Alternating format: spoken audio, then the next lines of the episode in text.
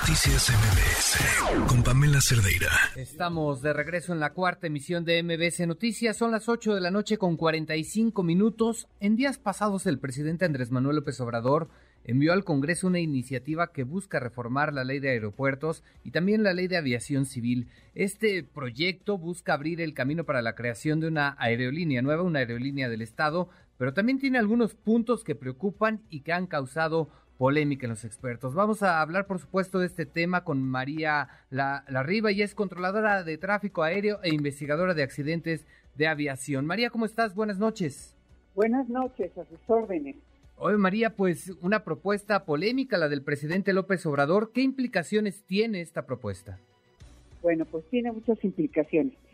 la, la primera falla es la argumentación de los motivos para hacer esto ellos están inculpando a las aerolíneas, a los grupos aeroportuarios y a terceros. Y la realidad es que no. los, el asunto que nos ha llevado a la situación de la aviación es la pandemia, la imposición del aeropuerto de Santa Lucía, un rediseño de espacio aéreo ilegal, ineficiente y sin supervisión de la autoridad, y pues la degradación, o sea, la degradación de la Agencia Federal de Aviación. Esos cuatro factores son los que nos tienen donde estamos. Ahora, ¿ellos qué pretenden? Bueno, en primer lugar, ellos lo que pretenden es modificar la ley para poder hacer aerolíneas para estatales, pero en especial militares, o aerolíneas administradas por el ejército o por la marina. Eso ya no existe en ningún lugar del mundo. Si ustedes recuerdan, digo, la gente joven no lo sabe, pero Mexicana y Aeroméxico fueron aerolíneas paraestatales y todo el tiempo el gobierno las tenía que estar rescatando y, dándoles fondos y dinero para que funcionaran adecuadamente. Entonces la solución a, eso a nivel mundial es tener aerolíneas privadas, como estamos ahorita. Nuestras aerolíneas pues es Volaris, eh, Viva y Aeroméxico. Y ellos pues compiten entre ellos y entre las tres cubren el mercado nacional. Ahora, si nosotros permitimos que los militares tengan una aerolínea, porque además están pidiendo condiciones especiales, no habría una competencia equitativa entre esa aerolínea y las que tenemos, en primer lugar. En segundo lugar, de acuerdo a lo que hemos visto, el gobierno federal no tiene ni un plan, ni un estudio de mercado, ni aviones, ni presupuesto para esa aerolínea.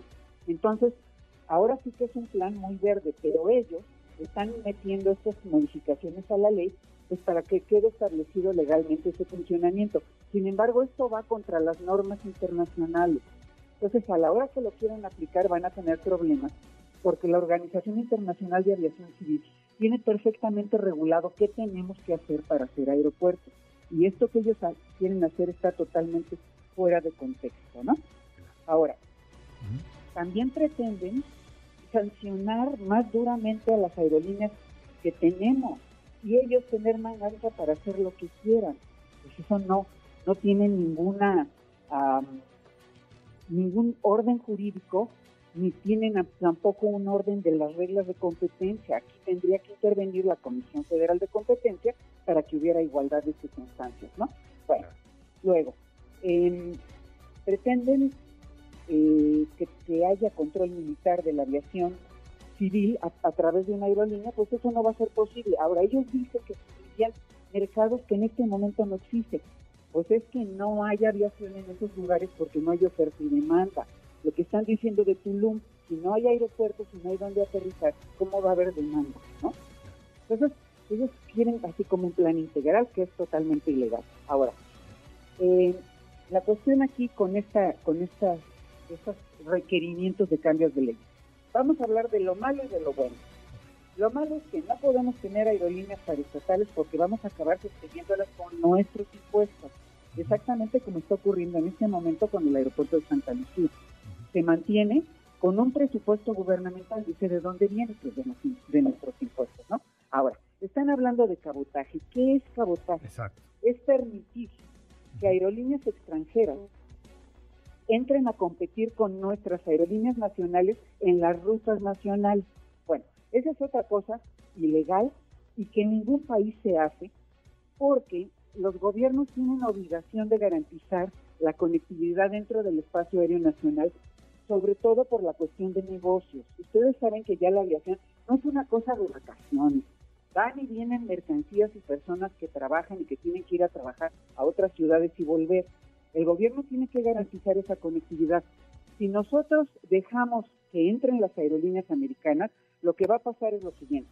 Ellos van a venir a invadir ese mercado y como son aerolíneas que sí tienen apoyo de sus gobiernos, no como nosotros, van a meter tarifas muy bajas a manera de sacar del mercado a las aerolíneas nacionales. Una vez que lo hayan hecho, entonces nos van a poner los precios que les dé la gana y nos van a cobrar tres o cuatro veces lo que actualmente pagamos por un boleto. Y hay otra cosa que es un riesgo. Cuando ellos vean que ese mercado no les conviene, se van sin chistar y nos dejan desprotegida la conectividad aeronáutica. En este momento, pues la tenemos garantizada. Y la otra cuestión es que parece que esta recomendación deriva de los administradores de Santa Lucía que creen que abriendo el mercado a las líneas internacionales van a tener ellos más conectividad y más tráfico cuando el problema de origen de Santa Lucía es el mismo. No hay conectividad terrestre, no hay conectividad aérea y no hay mercado. Entonces, más vale que mejor se pongan a estudiar cuáles serían sus mercados potenciales y hacer lo necesario para que ese mercado llegue ahí pero el cabotaje no va a ayudar a Santa Lucía.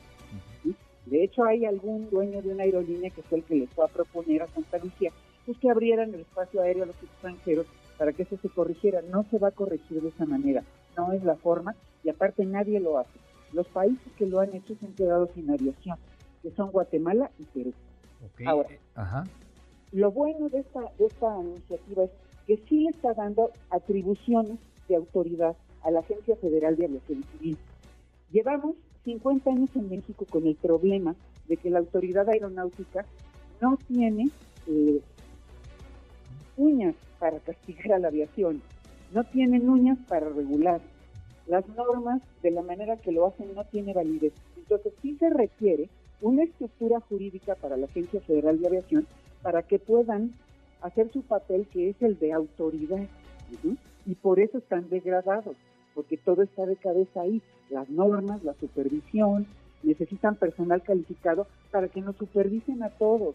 Realmente la función de la agencia tiene que ser superviso a las aerolíneas, superviso a los mecánicos, superviso los papeles de las aeronaves, los documentos que avalan la capacitación de los pilotos, sobrecargos, controladores y cualquier actor de aviación.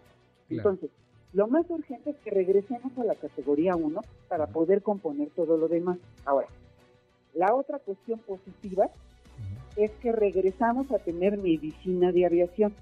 Resulta que por muchos años tuvimos un sistema de control médico especializado para controladores, pilotos mecánicos y sobrecargos. La consecuencia para el organismo de volar es muy diferente a la de un operador de un camión en, las carreteras. Y ellos eh, pasaron la aviación de eh, la, medicina de aviación la pasaron a la medicina del transporte y ahí perdimos esa especialización. Esa es una cosa muy buena.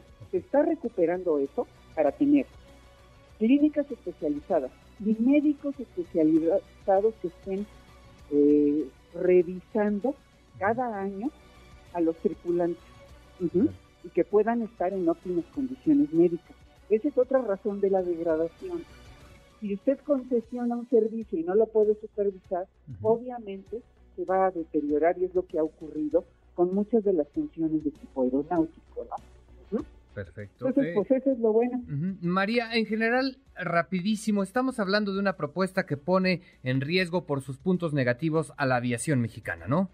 Por supuesto, es un balazo a la aviación nacional el permitir el cabotaje y aparte no nos va a llevar a ninguna solución. Quien subió esta propuesta está mal documentado, está mal enterado, deberían de ver pues dónde se documentan para hacer las cosas correctamente, porque francamente es mucho perder el tiempo estar tratando de regular cosas que son ilegales, que no son posibles y que al final van a perjudicar a nuestro país.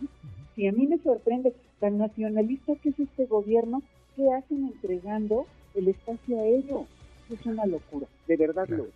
Perfecto. Perfecto, pues habrá que estar pendiente de qué es lo que ocurre con esta propuesta en el Congreso de la Unión. María Larriba, le agradezco mucho su tiempo. Buenas noches.